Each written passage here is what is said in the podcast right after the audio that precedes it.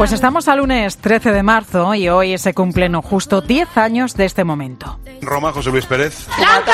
Tenemos su mata y además es blanca. Atención. Hay, por tanto, ya un nuevo Papa Impectore, digamos. Comienzan a sonar las bocinas en el centro de Roma. La fumata es evidentemente blanca, por tanto, en la quinta votación ya ha habido acuerdo. Uno de los Pues eran las 7 y 115 6 minutos de la tarde del 13 de marzo de 2013. Comenzaban a sonar las campanas en la plaza de San Pedro y Juan Pablo Colmenarejo y José Luis Pérez daban la noticia en COPE de que un nuevo papa había sido elegido. Solo quedaba saber quién era y escuchar ese Habemus Papan que pronunciaba el camarlengo, que llegó 63 minutos después.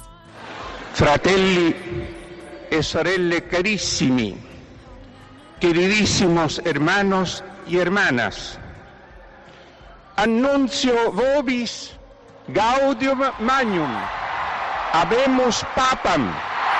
Pues aquella tarde, en el segundo día de cónclave, y después de cinco votaciones, los cardenales habían elegido al nuevo papa, el primero nacido en América, el primer jesuita, el argentino Jorge María Bergoglio, arzobispo de Buenos Aires. Así saludaba al mundo desde el balcón de la Plaza de San Pedro. Fratelli e sorelle, buonasera. Il dovere del conclave era di dare un vescovo a Roma. Sono andati a prenderlo quasi alla fine del mondo, ma siamo qui. Decía en italiano, han ido a buscarlo casi al fin del mundo, bromeaba el nuevo Papa, que iniciaba entonces su pontificado, y que hoy ha celebrado los 10 años de este momento con una misa en su residencia de Santa Marta, en el Vaticano. Pues nosotros, a continuación, vamos a recordar algunos de los momentos cumbre de este pontificado número 266.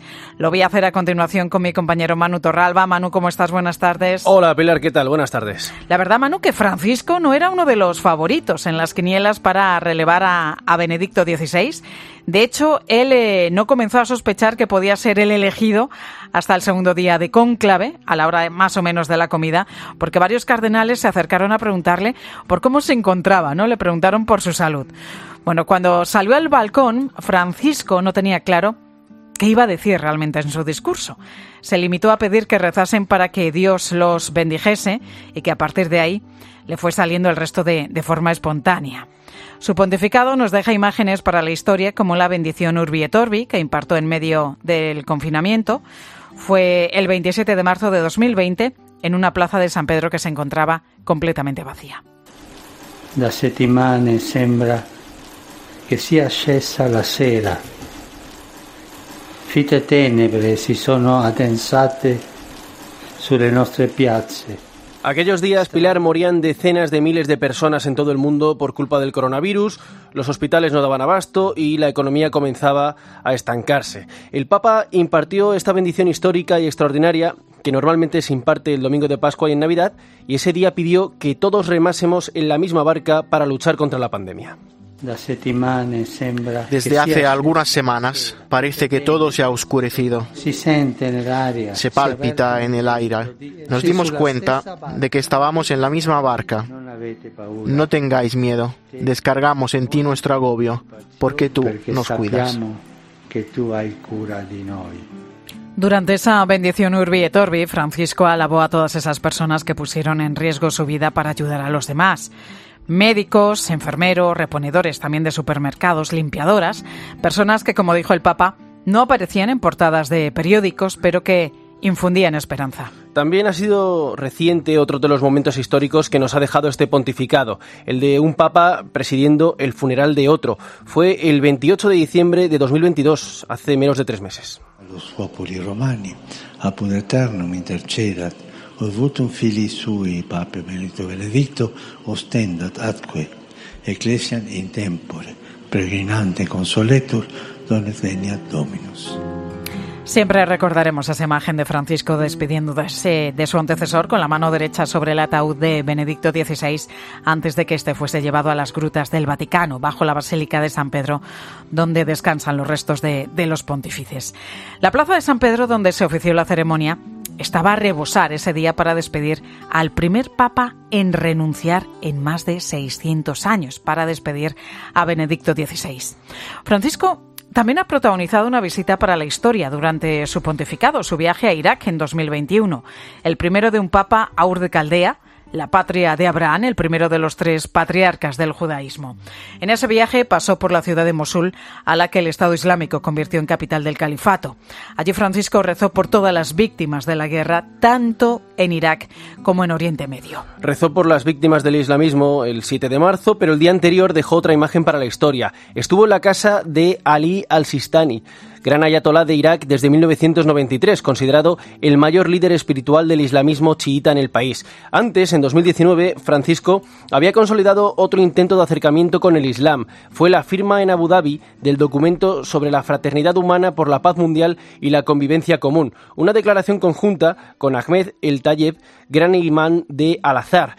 Este documento fue ideado para ser la piedra angular de una nueva relación entre cristianismo e islam basada en una mayor comprensión y tolerancia. La firma fue la base de Francisco para su tercera encíclica, Fratelli Tutti, que trata sobre la hermandad como valor de las sociedades y la convivencia mundial.